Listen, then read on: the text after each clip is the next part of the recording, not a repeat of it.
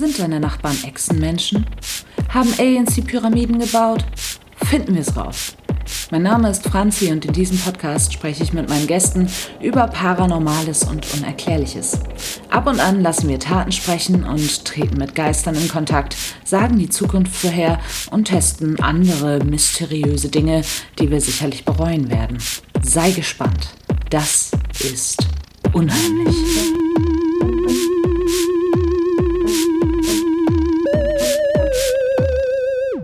Heute geht es um den mysteriösen Fall der Bleimasken von Windham Hill. Mein heutiger Gast ist Amelie. Hi. Was glaubst du, kann man mit Bleimasken so anstellen? Ähm, man kann Leonardo DiCaprio drin ähm, verstecken, äh, der Mann mit der eisernen Maske.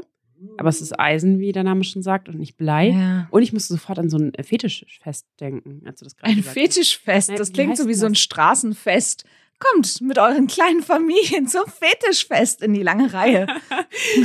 Nein, aber so, so, so eine, wie, wie nennt man so eine Sexparty halt. Ein Fet gut. Fetischfest. Fetischfest ist ein schöner Begriff. Ich sage jetzt noch ein paar Mal Fetischfest. Mm, Fetischflüssig. Gut. Fangen wir an. Es war ein warmer Nachmittag am 20. August 1966 in Niterói, einem Gebiet in der Nähe von Windham Hill, Rio de Janeiro. Schön. Eigentlich heißt es Morro do Vintem, also der Berg von Vintem, aber ich kann das eher nicht so rollen und Windham Hill ist als Begriff eher bekannt zu dieser Geschichte, deswegen belassen wir es jetzt dabei. Ja, ja, immer schön deine Fehler überspielen hier. ja.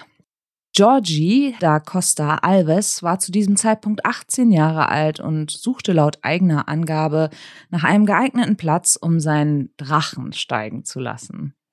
Ja, Allein das ist doch mysteriös genug. Ich meine, in den 60ern, 1960ern, waren die Leute doch bereits, ne, wenn sie jetzt 18 waren, seit zehn Jahren fest im Berufsleben verankert, verheiratet, hatten mehrere Kinder. Findest du jetzt einen 18-Jährigen, der seinen Drachen steigen lässt? Nicht ein bisschen komisch? Naja, also ich meine, mh, wenn man überlegt, dass ähm, der war wahrscheinlich als Kind zu arm, um sich sowas zu kaufen. Das kann man sich erst mit 18 kaufen, wenn man ähm, Geld verdient und vielleicht noch keine Kinder hat. Ja, Ich ja. glaube, es gibt auch Leute, die das ähm, wirklich ähm, leidenschaftlich gerne als Hobby machen, weil als Kind kriegst du das Ding einfach nur so einen halben Meter hoch und bist furchtbar frustriert. Und du kriegst, glaube ich, hast, das ist ganz schön anspruchsvoll. Das kriegt man eher als Erwachsener hin. Also, das finde ich schon mal Ja. nicht ganz so ähm, krass. Nee, da, da bist du schon nah dran. Also, weil die wirklich nichts haben, machen die da auch so kleine Kämpfe miteinander mit diesen Drachen und gucken, wer den cooleren Drachen Achso, ich dachte, hat. sie und so. kämpfen um die Drachen. Nee, das nicht. Aber es äh, funktioniert auch ganz gut als Warnung davor, wenn zum Beispiel eine größere Drogenlieferung kommt. Dann wird gewarnt, dass die Polizei zum Beispiel unterwegs ist, um sich wegen des Drogendeals dann bestechen zu lassen. Ich meine natürlich, den Drogendeal zu verhindern.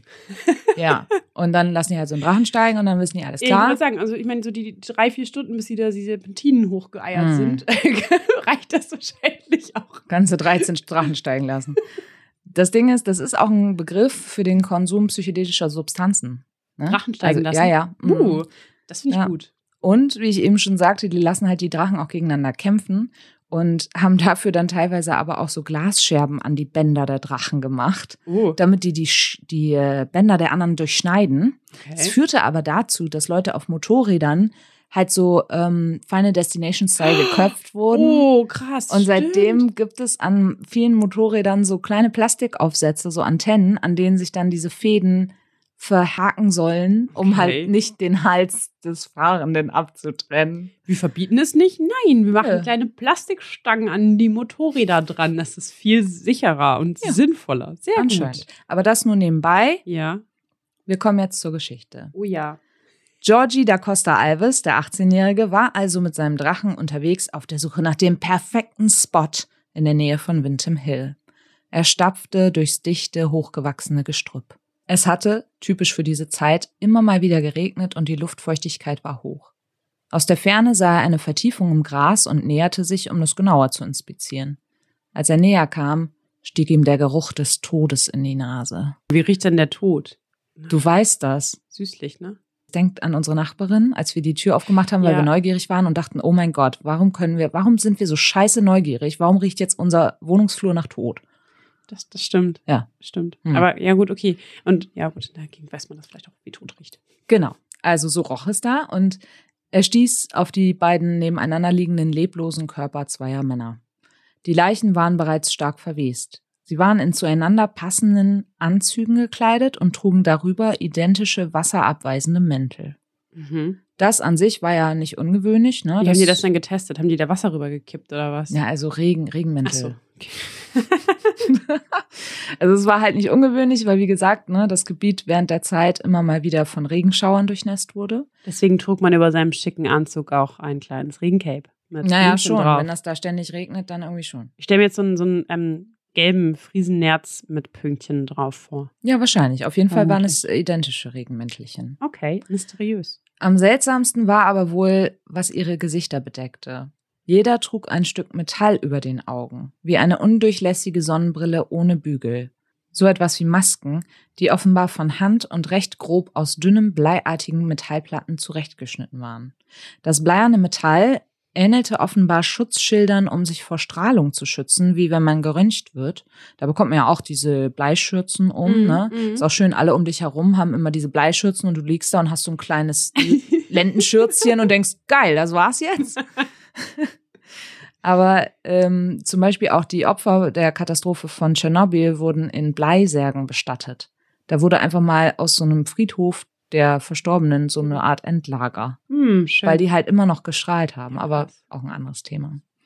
Für diese Art Masken, die die halt auf den Gesichtern hatten, ne, so echt so Bleimasken wie so eine Sonnenbrille ohne Bügel, Hm. gibt es einfach keinen Anwendungsfall. Also zumindest keinen, von dem wir wissen. Denn wenn du dich vor so einer Strahlung schützen willst, Hm. dann trägst du einen Helm. Also du willst nicht nur deine Augen schützen. Ja. Ich frage mich auch gerade, also war das ganz klar wie eine Brille oder war das drauf gegossen? auf die Das war nicht auf die Menschen draufgegossen. draufgegossen, Oh okay. mein Gott. Ja, weiß nicht, das kann ja auch sein. Das macht das Ganze noch 3000 Mal gruseliger. Nee, Ja. ich zeig dir mal kurz äh, Fotos. Oh ja. Ne? Uh, also auch so richtig sonnenbrillenförmig. Grob ausgeschnitten. Die Men in Black. Mhm. So sie halt tot da. Und das war in den 60ern. Ja. Ganz ehrlich, das sieht jetzt gerade wirklich aus wie die Men in Black in den 60ern. In äh, Brasilien. Oder wo das war. Du hast recht, das ist so ein bisschen. Die es natürlich Ja. gibt, diese Organisation und die Men in Black. Das ist aber noch ein anderes Thema, da werden wir auch noch mal drauf zu sprechen kommen. Nicht Uh. heute, aber in einer anderen Freut mich. Folge.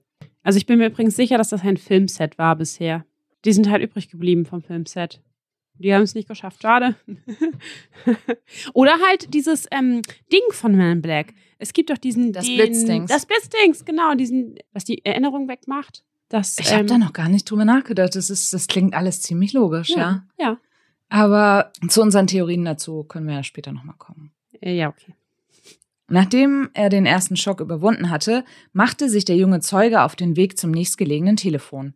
Die ansässige Polizei sowie die Presse waren relativ schnell vor Ort, also erst so am Vormittag des darauffolgenden Tages, und sie versuchten den seltsamen Fund zu einer sinnvollen Geschichte zusammenzupuzzeln.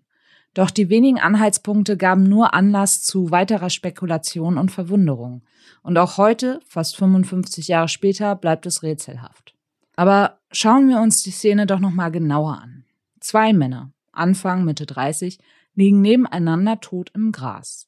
Die Hände hinter den Köpfen verschränkt, offenbar eine eher entspannte Haltung, auf ihren Augen diese Masken aus Blei. Sie waren auf Atalea oleifera pindoba Blättern gebettet, einer, äh, so Blätter einer Art Palme, die offenbar mit auch mit einer Schere oder einem scharfen Gegenstand zurechtgeschnitten worden Machete. waren, bevor man sie dort so als Bett arrangiert hat. Mhm. Also darauf lagen die. War das eine übliche Bestattungsmethode, weißt du das? Da kommen wir noch drauf, die werden für religiöse äh, ah, Teufelsaustreibungen und verwendet. sowas. Weiterhin fand man bei den beiden eine leere Wasserflasche inklusive des Kassenzettels dazu, Mhm. ein Päckchen mit zwei nassen Handtüchern oder zwei Servietten. Die Berichte sind da sehr unterschiedlich. Also Mhm. mal heißt es zwei, zwei nasse Handtücher oder zwei nasse Servietten. Mhm. Ich finde, das ist ja schon ein Unterschied noch. Und ein Notizbuch. Hm. Die ersten Seiten des Notizbuchs enthielten seltsame Zahlen und Buchstabenreihen, die nicht zu dechiffrieren waren. Doch man fand auch eine Notiz, die in ganzen Sätzen geschrieben war, aber die hat schon im Original keinen Sinn ergeben. Und durch meine deutsche Übersetzung wird die jetzt noch weiter verfälscht, aber wir versuchen das jetzt mal. Die Notiz lautete wie folgt. 16.30 Uhr. Sei am vereinbarten Ort. 18.30 Uhr. Schlucke Kapsel nach dem Effekt, beschütze Metalle, warte auf Maskensignal. Mhm. Also da fehlen im Original offenbar Satzzeichen. Wenn man ein Satzzeichen ergänzt, könnte sich ein Teil anders erschließen. 18.30 Uhr, schlucke Kapsel. Punkt. Nach dem Effekt, Doppelpunkt, beschütze Metalle, Komma, warte auf Maskensignal. Hm.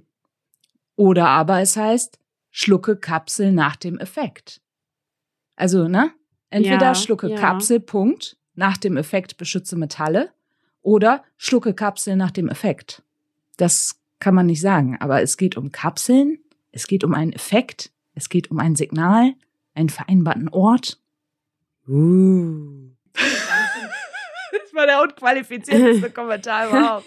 Ja, ich, ich, in meinem Kopf läuft es gerade auf Hochtouren. Ich denke die ganze Zeit, boah, das waren irgendwelche Drogendealer Hm. und ähm, dass die ähm, eine ganz dringende Frage, zu der wir vielleicht gleich noch kommen, ist, was war unter den Masken? Also waren da einfach- Gesichter, ihre Ja, Gesichter, ihre waren einfach ihre. Augen. Die Ja. haben, okay, weil das habe ich, war eben auch gerade so eine Theorie, dass die vielleicht auch irgendwas verdecken sollten, diese Masken.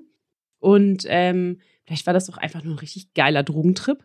Ganz ehrlich, Ja. boah, scheiße, wir ziehen uns jetzt geile Anzüge an, Mann, und wir setzen uns so coole Brillen äh, aus Metall auf und wir, äh, keine Ahnung, machen hier jetzt irgendwelche mysteriösen Sachen oder sowas. Ja.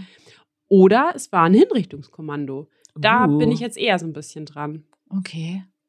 Ja. Und Wie oder dass die, das? Naja, dass, dass die, äh, also wenn die so nebeneinander liegen, Hm. tot, bisher ungeklärt, warum tot, die haben irgendwas genommen.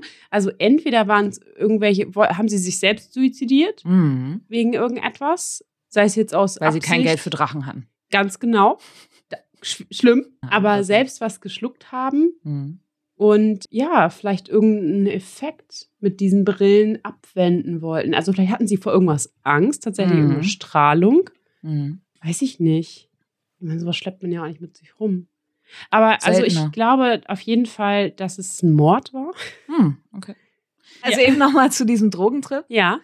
Wenn Menschen so psychedelische Substanzen nehmen, zum Beispiel eben Pilze oder so Ayahuasca oder sonst irgendwie so Ja. solche Sachen, dann geht es ja auch häufig um so eine Art äh, Ego-Tod.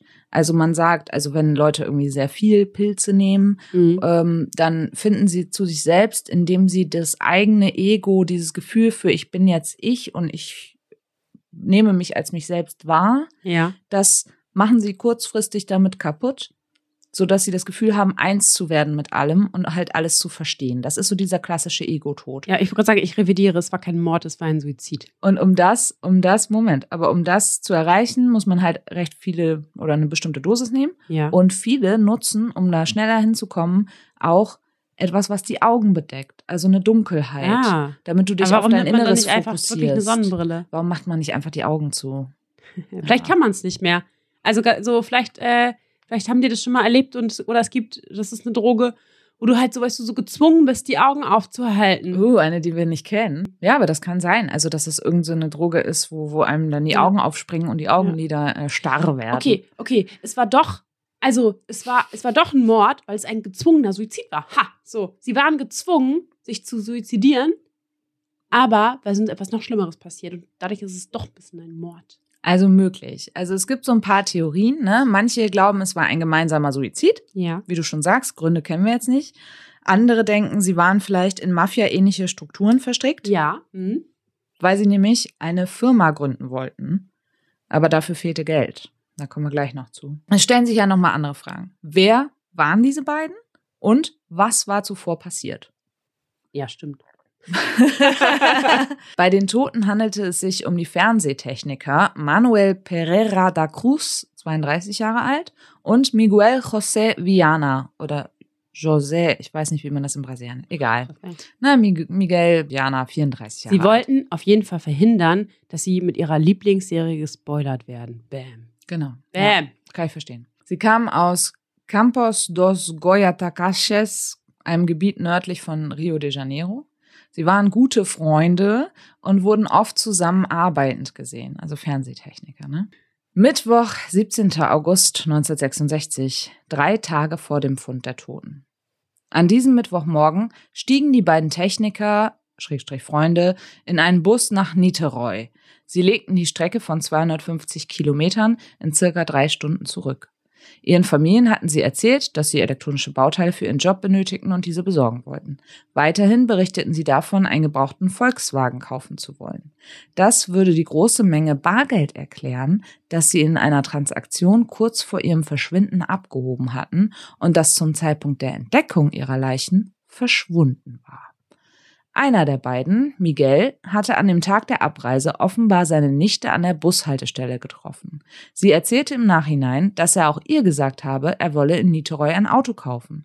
Sie habe entgegnet, dass es wesentlich günstiger sei, ein Auto in ihrem Heimatort zu kaufen. Daraufhin erklärte er ihr, dass dies wohl nicht der einzige Sinn hinter dem Ausflug sei und dass die beiden Freunde etwas Entscheidendes über den Spiritismus verkünden würden, sobald sie wieder daheim seien. Jetzt ähm, denke ich gerade so an gemeinsam Angeln gehen, so Brokeback Mountain mäßig. Oh Gott. Jetzt werde ich das, diesen Gedanken nicht, kriege ich nicht weg. Um circa 14.30 Uhr kamen die beiden in Niterói an. Spätere Untersuchungen zeigten, dass sie am Nachmittag ein Elektronikgeschäft aufsuchten, in dem sie zuvor schon einmal waren. Doch sie verließen den Laden wieder ohne Einkauf oder eine Bestellung. Gegen 16.35 Uhr, ne, auf dem Zettel stand ja 16.30 Uhr sei am vereinbarten Ort, gegen 16.35 Uhr kauften die beiden die Flasche Wasser mit Magnesium. Die Polizei hatte die Verkäuferin verhört, die den beiden das Wasser verkauft hatte. Laut ihrer Aussage waren die beiden auffallend nervös. Einer schaute sich immer wieder um, der andere checkte alle paar Sekunden seine Uhr. Es schien ihnen zu missfallen, dass es bereits dunkel wurde und zu regnen begann. Doch als es darum ging, einen Kassenzettel zu bekommen, mit dem sie das Pfand der Flasche hinterher zurückbekämen, bestanden sie auf diesen. Was sagt uns das? Dass sie sparsam sind? Wenn das ein geplanter Suizid war. Also Tote bringen halt selten Pfand Oh. zurück. Nur mit dem Zettel kriegen sie dort das Pfand wieder. Vielleicht ähm, war das ihr Nachlass an die gute Frau. Also wenn das schon ein so lange vorbereiteter Suizid war, macht der Kassenzettel einfach keinen Sinn. Vielleicht, ähm, also ich meine, wenn das keiner wissen darf, dass es ein Suizid ist, dann würde ich den auch unbedingt nehmen. Nein, ich habe keine Ja. logische Erklärung dafür. Beim Kauf der Regenmäntel hatten sie es dann aber so eilig, dass sie den Laden hastig verließen, ohne sich die Mäntel kurz überzuziehen, obwohl es draußen bereits massiv zu regnen begonnen hatte. Hm. Ich sag dir, warum die so gehetzt waren. Das waren alte Trödelliesen. Ne? Die Notiz, die sie da hatten, hat gesagt, 16.30 Uhr sei am vereinbarten Ort. Und die kauften sich um 16.35 Uhr noch ein Wasser. Brasilianische Zeitrechnung wahrscheinlich. Das ist so eine Viertelstunde Höflichkeit. kam. Stimmt. Vielleicht war ja nicht der Berg der vereinbarte Ort. Sondern die Stadt, die Wasserverkäuferin. Zum Beispiel. Oder sie haben es halt schon kurz vorher getroffen und der hat gesagt, Alter, bring Wasser und Regenmäntel mit. Ja, zum Beispiel. Und dann mussten die beiden ja noch den Hügel erklimmen. Als sie ein Stück den Berg hinaufgegangen waren, stiegen sie offenbar als Anhalter zu einem bis heute unidentifizierten Mann in einen dunklen Jeep. Doch der muss sie weiter oben wieder abgesetzt haben, denn der Bürgermeister des Ortes gab später zu Protokoll, dass er die beiden später den Hügel weiter hat hinaufklettern sehen, während sich das Wetter immer weiter verschlechterte. Ich meine, wenn man so zwei bekloppte Unbekannte bei so richtig miesem Wetter so einen steilen Berg in so bunten Regencapes hochbouldern sieht, dann bleibt einem das halt im Gedächtnis. Wahrscheinlich. Im Zuge der Ermittlungen stellte sich übrigens heraus, dass auf dem Weg zur Hügelspitze ein Centro Espirita gegründet worden ist. Ein Spiritismuszentrum eines Grüppchens mystischer Spiritismusanhänger. Mhm. Die Ermittlungen zeigten jedoch, dass es keinerlei Beziehung zwischen dieser Gruppe, die dort Studien durchführte und esoterische Forschung betrieb, Gemeinsam Suizid betreibt. und, und den Toten gab. Ähm, ja, auf gar keinen Fall. Äh, sind die denn übrigens im Dorf schon mit ihren Anzügen losgestiefelt? Naja, also nach dem Einkauf haben sie sie ja anscheinend erstmal nicht angezogen.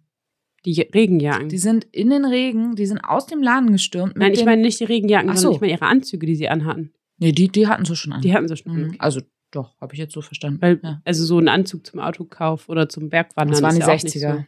Doch, da Ja, hattest gut. du einen Anzug zum Bäcker nebenan an. So. Okay. Jetzt sind wir am Donnerstag, zwei Tage vorm Fund der Toten. Und die Frage ist, warum reden wir da überhaupt drüber? Denn da ist doch nichts passiert. Die beiden waren tot und wurden später gefunden. Da sag ich nein, nein. Denn der offizielle Fund, von dem so oft die Rede ist, am 20. August, war nicht die erste Entdeckung der Leichen. hm? An dem Donnerstagmorgen hatte bereits ein anderer junger Mann namens Paulo Cordero Azevedo dos Santos die Toten entdeckt. Er alarmierte umgehend einen Polizisten, den er auf dem Weg traf, doch dieser weigerte sich offenbar der Sache nachzugehen. Mhm. Im Verlauf der Ermittlungen wurde auch der Polizist verhört, weil die Vermutung nahe lag, dass er die Leichen selbst entdeckt hatte und sich das Bargeld gekrallt hatte. Die Mhm. hatten halt so viel Bargeld dabei, um ein Auto zu kaufen, Mhm. bar. Aber es war ihm halt nicht nachzuweisen. Aber er hat sich halt so geweigert, dem nachzugehen. Ne? Okay. Und dann sind wir halt, ne, an dem Tag, an dem der Drachenjunge da seinen Fund meldet. Und dann, am Tag darauf, bequemen sich halt Polizei, Feuerwehr, Journalisten und eine kleine Truppe an Gaffern aus dem Ort zum Fundort. Was natürlich zu einer richtig schlechten und unsauberen Spurensicherung führte, ne, wenn alle darum stapften. Und dann ist natürlich die Frage, wenn im Textabschnitt stand, schlucke Kapsel nach dem Effekt oder schlucke Kapsel, Komma, es wurden keine Kapseln gefunden. Und wenn es Kapseln gab, eventuell sogar mit Gift versehene, dann konnten sie nicht bestimmt werden, da es keinen toxologischen Bericht im Zuge der Obduktion gab. Äußerlich gesehen hatten die beiden nämlich keinerlei Verletzungen, Verbrennungen oder sonstiges, was auf äußere Einflüsse hätte schließen können. Und was meinst du? Warum konnte das nicht genauer identifiziert werden, woran die Männer gestorben sind? Warum bleibt es bei Herzstillstand ungeklärter Ursache? Oh, weil das hier äh, Dr. Dr. Wer diagnostiziert nochmal immer Herzstillstand? Ach ja, stimmt. Bei Mord mit Aussicht, aber ich weiß nicht, wie er heißt. Ja, stimmt. Hm. ähm, ich, aber eben habe ich gedacht, ich habe mal so nachgerechnet, wenn die jetzt Mittwochabend schon äh, sich ähm, suizidiert haben oder Mm. verstorben sind, wie auch immer, Mittwoch, Donnerstag, Freitag, Samstag, Sonntag. Ja, Also sie gut, die waren deswegen stärker verwest, weil die da schon eine ganze Weile rumgammelten. In der Ja. knallenden brasilianischen Sonne mit Regen, Ein bisschen Schlamm. Dampfgarer. Ja, ganz ehrlich, Ja. also wie, was, was erwartet man da, wie jemand aussieht, wenn man da schon so vier, fünf Tage rumchillt, tot? uh. Ja, hast recht, das habe ich jetzt nicht so nachgezählt. Ja, der, die Sache ist, also warum das nicht genau identifiziert werden konnte, toxolo toxologischer Bericht fehlt und so, die Organe wurden einfach nicht rechtzeitig entnommen. Die Leichen waren eben schon stark verwest und man hätte sie früher bergen können, wenn der Polizist davor sich nicht so geweigert hätte. Und warum wurde nicht mehr bei der Obduktion getan? Weil der Gerichtsmediziner zu beschäftigt war. So lange, bis die Organe so weit zersetzt waren, dass man daran nichts mehr Großartig. rausfinden konnte. Wo man ja irgendwie auch denken würde, okay, sowas ist ja irgendwie mysteriös, das müsste man vielleicht vorziehen. Und Ja. die kühne Kühlräume, ja, okay, vielleicht auch nicht. Hm. Ja, okay, krass. Schade. Und weil du vorhin sagtest, Insekten, Hm. da gibt's nämlich noch eine interessante Frage, die jetzt neben dieser Innereienproblematik nicht geklärt werden konnte. Warum sind die beiden nach mehreren Tagen und Nächten Exposition in der Natur von keinem Tier angeknabbert worden? Hm. In der Gegend lebt eine große Menge Ratten, Geier, anderer Aasfresser, aber da wurde nix dran abgeknabbert an den Okay. beiden.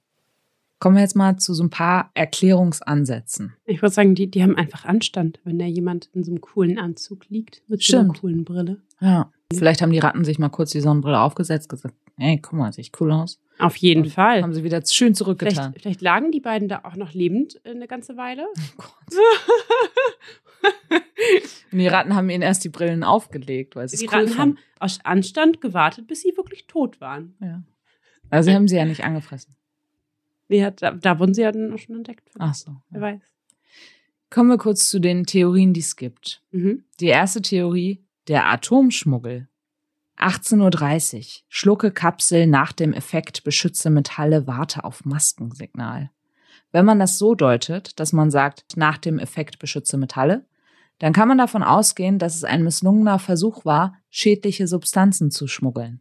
Weißt du, die, Ah, die Metalle ja. sollten sie schützen. Ist die Frage, welche Metalle? Und dann ist die Frage, waren es Servietten oder waren es Handtücher? Und haben diese Deppen gedacht, dass es ausreicht, radioaktives Material, was sie so manipuliert haben, dass es verwertbar ist, in nassen Handtüchern zu bergen? Uh, Ja. okay.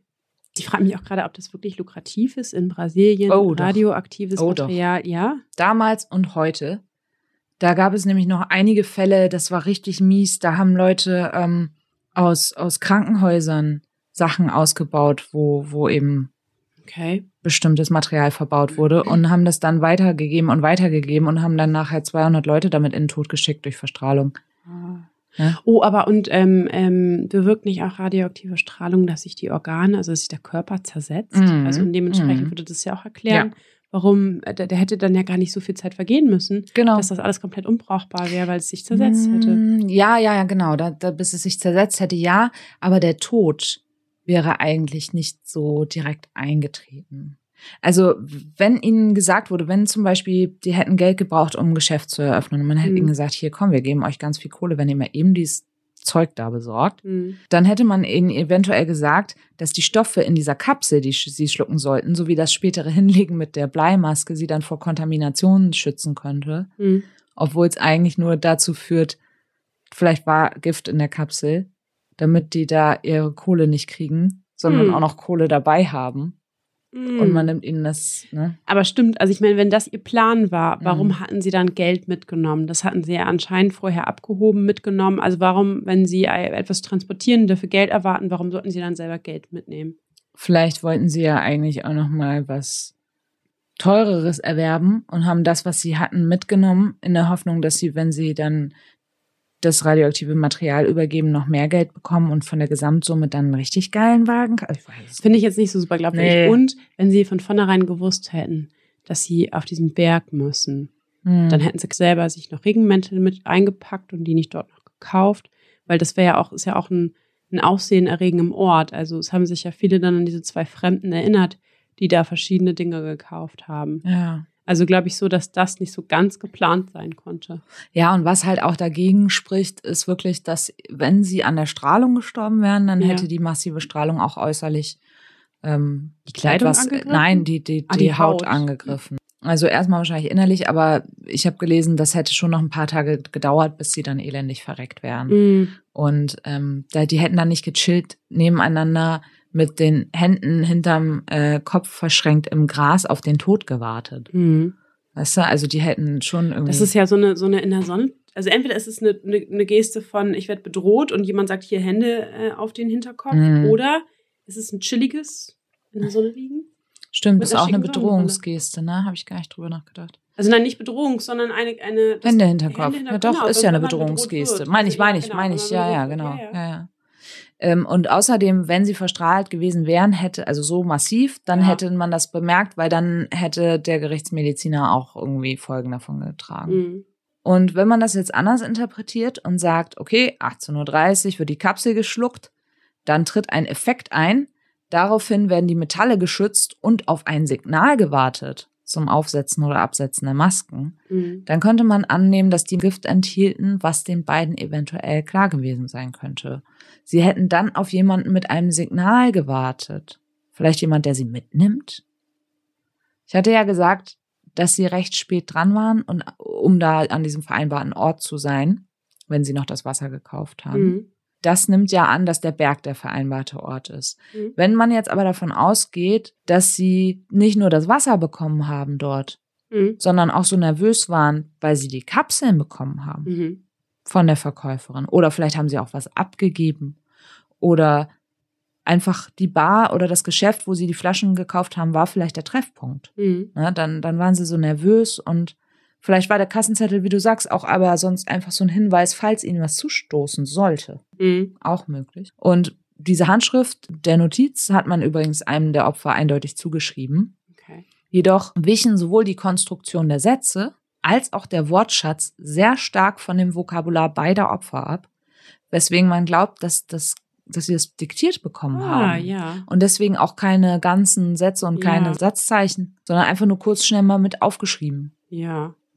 Und meinem ganz was ist mit dem Metall schützen. Mhm. Ähm, aber ich meine, vielleicht war damit auch die Brille gemeint. Also die Brille schützt euch aus Ja, ja, genau. Die Brille aus Metall schützt euch. Genau, das kann halt Mhm. absolut beides sein. Es kann sein, bitte schützt die Metalle oder die, die Metalle auf euren Augen schützen euch. Ne? Ja. Das weiß man nicht. Das kann man einfach nicht eindeutig sagen. Und etwas anderes lässt darauf schließen, dass jemand bei ihnen gewesen sein muss. Mhm. Denn die Palmblätter, auf denen sie gebettet waren, waren offenbar dort oben abgeschnitten worden, wo sie Mhm. lagen. Ja. Aber das Schneidewerkzeug war nicht mehr bei ihnen. Ah. Zweite Theorie. Spiritismus. Die Zahl derer, die dem Spiritismus frönen, wird weltweit auf über 100 Millionen geschätzt. Am stärksten ausgeprägt ist er in, Brasilien. genau, insbesondere in der Form des Kardezismus, dessen Kernelement die Reinkarnation ist. Mhm. Miguel hatte ja seiner Nichte spirituelle Erkenntnisse bei seiner Rückkehr versprochen. Und offenbar waren auffällig viele Elektrikerinnen, Ingenieurinnen und andere technikaffine Menschen von diesen Gruppierungen, die versuchten, Technik, Wissenschaft und Spiritualität zu vereinen. Mhm. Irgendwie, die, die stecken da alle mit drin. Mhm. Oder sehr viele. Also es ist so ein bisschen wie Scientology äh, aus dem Woolworth. Mhm. So. Ne? Also so ein bisschen Fernsehingenieur versucht, spirituelle Sachen mit Technik zu vereinen. Sie lagen eben auf diesem Bett dieser Palmblätter und daraus ne, werden aus, die werden auch bei religiösen Zeremonien äh, verwendet. Mhm. Sie hatten die Hände entspannt hinterm Kopf, die Augen bedeckt, haben sich vielleicht halt eben, wie gesagt, auf diese inneren Bilder fokussiert. Mhm. Ne? Irgendwas Religiöses. Mhm. Und es gibt da einen äh, brasilianischen Okkultisten und Parapsychologen, der in einem Interview erzählt hat, dass die Opfer während der okkulten Experimente gestorben seien, aber nicht absichtlich. Mhm. Die Lichtemission aus einer neuen Welt soll dabei das dritte Auge stimulieren. Ah, Da dies jedoch auch gefährlich ist, wollten sie sich mit den Masken schützen. okay. Diejenigen, die jedoch bisher erfolgreich diese Erfahrung gemacht haben, seien alle durch Stromschläge getötet worden. Also es deutet halt schon vieles auf diese, diese Spiritismusnummer hin. Und viele Zeugen berichteten vom 13. Juni 1966, Miguel und Manuel hatten eine Gruppe Freunde eingeladen, also die beiden Elektrotechniker, Ja, die ja, beiden ja. Opfer. Die hatten eine Gruppe Freunde eingeladen zum Strand von Atafona. Und bei der Ankunft an diesem Strand erlebten die Freunde eine Explosion, die so krass war, dass Gebäude im Umkreis von 10 bis 15 Kilometer Uh. bebten und zahlreiche Fensterscheiben zersprangen. Okay. Die Zeugen, einige lokale Fischer, die zufällig da auch waren, beschrieben ein leuchtendes Objekt, das zuerst vom Himmel zum Meer hinabstieg, um dann erneut emporzusteigen und einen blendenden Blitz zu erzeugen. Ähm, Elon Musks erste äh, Raumschiff-Stations äh, Pro Probegeschichte, wie auch immer das heißt. Alien-Technologie oder krasse Pyrotechnik. Ja. Man weiß es nicht. Ja, aber das ist ja der Effekt. Also ich meine, es, es gibt ja so, ein, so einen Stoß, ähnlich auch vielleicht wie so ein Elektrostoß, äh, Fensterscheiben gehen kaputt. Das, ähm, Also die haben offenbar technisch rumgebastelt und Ja. haben das dann immer in Zusammenhang mit mystischen Erfahrungen gestellt. mhm. die finde ich übrigens bisher am logischsten. Ja. Weil ich denke so, wenn man stirbt und nicht erschossen ist, also nicht sofort tot ist, dann würde man nicht die Hände so hinter den Kopf machen. Also Mhm. das ist ja kein, ich schütze mich, dass ich bedroht werde, sondern das ist ja ein, das, vor allen Dingen auf diesen Blättern zu liegen, es ist ja ein gezieltes Hinlegen, gezielt die Hände da zu haben und also ich finde das echt schon, dass das Sinn macht, auch mit diesen Brillen so, dass das alles schon irgendwie Absicht war und dass sie vielleicht tatsächlich auch erst vor Ort erfahren haben, was es genau ist oder absichtlich sich einen Anzug angezogen haben, um entsprechend gekleidet zu sein, wenn sie, ähm, keine Ahnung, das Licht der Ewigkeit empfangen.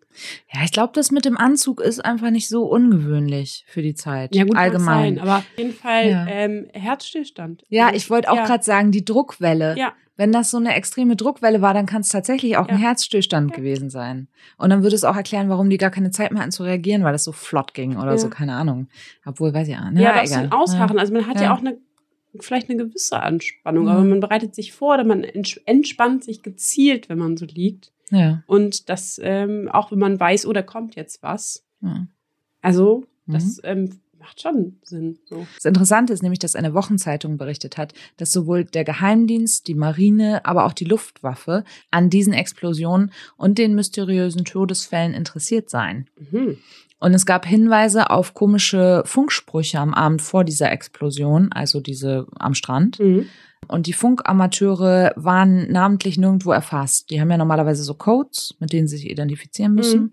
Die waren nirgendwo erfasst und der Inhalt dieser Konversation wurde festgehalten, aber der wird bisher unter Verschluss gehalten.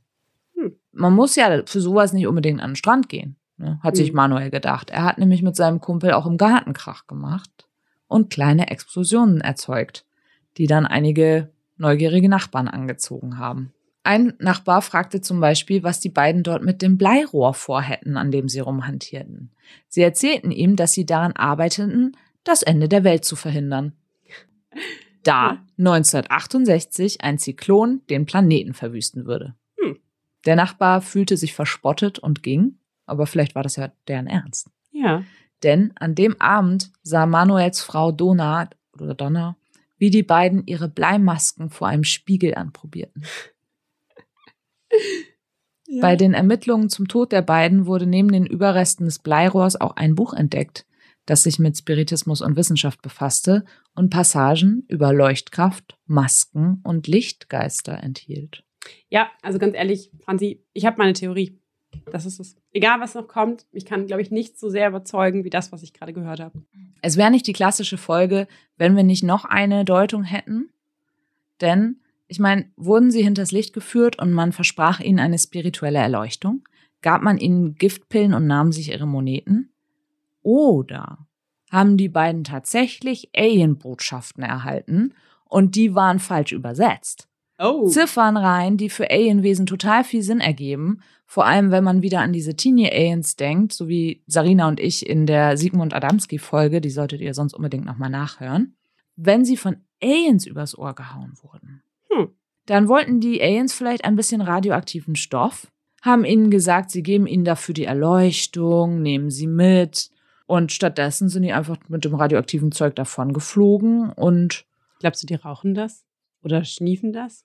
Nee, nee, ich, ich, ich glaube, die brauchten das für was anderes. Ähm, aber ich, ich äh, würde sagen, wir horchen mal rein. Uh, ja. Oh, ich kann's nicht fassen, ey, dass du dir das Plutonium für die Playstation besorgt und schon wieder vergessen hast, Kirschjoghurt mitbringen zu lassen. Meine Güte, wenn du Kirschjoghurt willst, beamen wir halt eine Kuh hoch. Mama hat gesagt, wir dürfen nicht ständig Kühe beamen. Mama hat gesagt, mi, mi, mi, mi, mi. Mehrere Zeugen gaben an, in dem Zeitraum UFOs in der Gegend gesehen zu haben. Und das vor dem Leichenfund. Die Zeitungen hatten das als Quatsch abgetan. Aber Brasilien ist ein absoluter UFO-Hotspot. Mm, Aber die haben dort in der Ecke UFOs gesehen. auf jeden Fall. Ich sag's ja nur. Oder Drachen. Äh, Und die UFOs in dem Zeitraum wurden als oval, orangenfarbenes fliegendes Objekt beschrieben, das Lichtblitze in jegliche Richtung ausgesendet haben soll. was? Nee, es klingt ein bisschen wie das, was die ähm, selber am Strand mal haben hochgehen lassen, zum Beispiel. Ne? Und noch eine letzte Theorie: Kugelblitze. Die atmosphärischen Bedingungen bei der Wetterlage und Höhe, die Tatsache, dass die beiden Schwermetallmasken getragen haben, die Zeugenberichte von UFOs mit Lichtblitzen. Das ist eine einleuchtende Erklärung. Kugelblitze, das waren Kugelblitze. Was ist ein Kugelblitz? Das ist ein Phänomen, was noch nicht wissenschaftlich wirklich erfasst ist, aber man geht schon davon aus, dass es das rein theoretisch geben kann und vielleicht auch gab. Es gibt Leute, die behaupten, das gesehen zu haben. Das sind quasi Blitze, die nicht von oben aus dem Himmel schießen, Mhm. sondern kugelförmig sich zum Beispiel parallel über den Boden bewegen könnten. Okay. Ne? Dafür braucht es so bestimmte wetterphänomenische Bedingungen Mhm. und dann könnte das rein theoretisch entstehen. Aber warum muss es denn unbedingt ein Kugelblitz gewesen sein? Wieso kann es nicht einfach ein ganz normaler Blitz sein? Weil es hat ja geregnet anscheinend, gestürmt. Da ist ja ein Gewitter, Unwetter. Naja, also der Kugelblitz würde einfach gut zu diesen Pseudo-UFOs passen, die Ah, halt so okay. äh, als runde, ovale, orangene, mit Blitzen rausschießende Dinger gesehen wurden. Okay. Das beschreibt genau das, wie Leute behaupten, dass es Kugelblitze gibt. Ah. Ja. Kugelblitz, ist das nicht hier der, der Fußballer aus der Gegend? Ailton. der kommt ja nicht aus Brasilien. Ja, ja, oder? Ich glaube. Ich weiß es gar nicht. Ich habe keine Ahnung von Fußball. Das recherchieren wir und Ja, schneiden es gegebenenfalls raus, falls ihr so Ja. professionell weg, weil wir sind absolute Experten in allem. Fußball. Fußball. Und ich meine, damit wären wir am Ende? Nein, nicht ganz. Denn mehr Leichen. Uh, Und zwar danach und davor. Wir springen ein bisschen in der Zeit. Nach einiger Recherche grub man einen Fall hervor, der sich vier Jahre vor dem Windham Hill-Fall zutrug.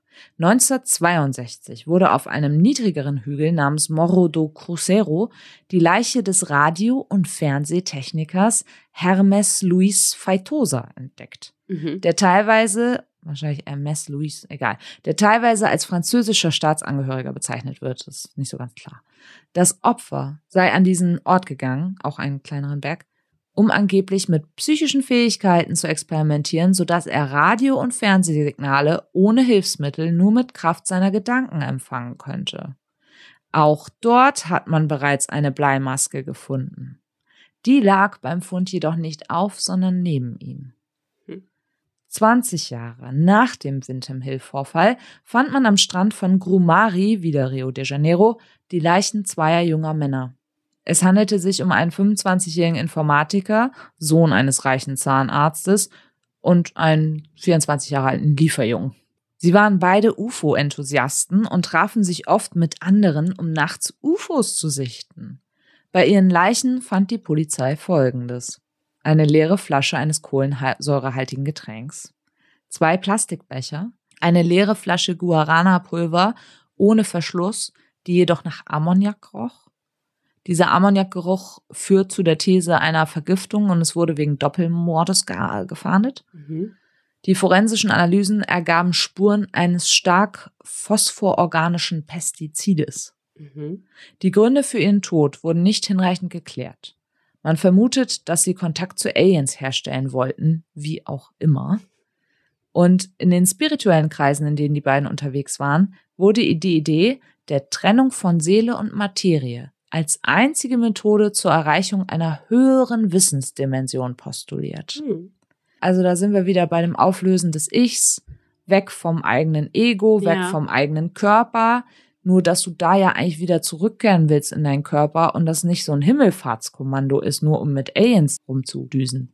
Nochmal ein paar Jahre später wurde ein Artikel veröffentlicht, der von einem französischen Mathematiker, Astrophysiker und kritischem Ufologen berichtete, der nach Niterói reiste, um den Fall der Männer von Windham Hill zu untersuchen. Daraus resultierte ein interessantes Detail. Die Entdeckung einer mit einer unbekannten Substanz imprägnierten Schachtel aus Papier in der Nähe der Leichen. Die Art, wie die Schachtel gefaltet war, ließ auf eine Funktion eines provisorischen Bechers schließen. Die beiden Typen hatten Becher, die, also die, die späteren, 20 Jahre später, die beiden Jungen, Mhm. ne, der Lieferjunge und der Informatiker da, Zahnarztsohn, die beiden, von denen wir zuerst sprachen, hatten eine Wasserflasche. Mhm. Hier wurden auch nochmal provisorische Becher gefunden. Mhm. Also die haben irgendwas zu sich genommen. Ja, stimmt. Ziemlich sicher. Abschließend ist nochmal festgestellt worden, dass 1980, also 14 Jahre nach dem Leichenfund, der Boden an der Stelle des Windham Hill völlig frei von Vegetation war.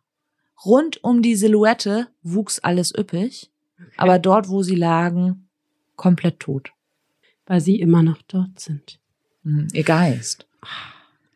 Also, Amelie, kommen wir zu unserer Lieblingskategorie. Juhu. Die beiden Fernsehtechniker haben alles daran gesetzt, das Paranormal-Spirituelle zu erforschen und sind durch UFOs, Augenstrahlen aus einer anderen Welt oder sonstige paranormale Umstände und nicht durch Menschenhand oder einen normalen Blitz ums Leben gekommen. True oder Schmu? Ja.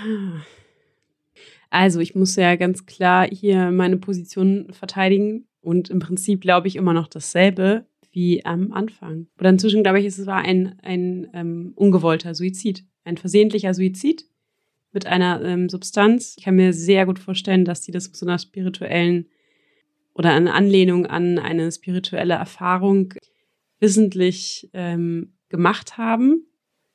Glauben nicht mehr, dass da irgendwas hintersteht. Also, Jetzt ähm, Schmuck. ja gut, dann ähm, sage ich Schmuck!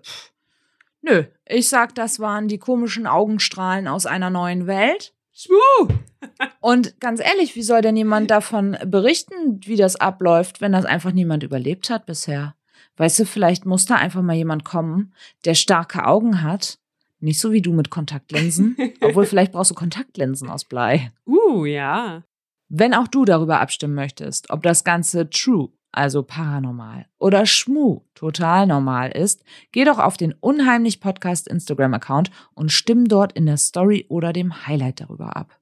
Ich würde sagen, Amelie, für unser nächstes paranormales Experiment basteln wir uns jetzt Bleimasken, suchen uns einen Hügel, mampfen Mystery-Kapseln, die wir auf der Straße finden.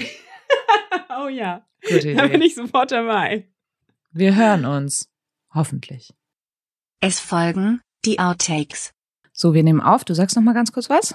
Test, Test, Testakeln, Tentakeln. Test- Test- Testakeln? Oh Gott. Testosterin, Testosterin? Testosterin, Adrenochrom. Adrenochrom. Okay. Ist das das Ende? Nun, jein. Die Episode ist vorbei, aber geh doch auf www.unheimlichpodcast.de, um dir Bilder zur Episode anzusehen. Schreib mir dort gleich eine Mail mit deinen eigenen mysteriösen Erlebnissen oder schlag ein unheimliches Thema vor, dem ich unbedingt auf den Grund gehen sollte. Wenn du einen Kommentar und eine Bewertung bei iTunes oder dem Podcatcher deiner Wahl hinterlässt, würde mich das wirklich freuen. Spukige Grüße. Wir hören uns.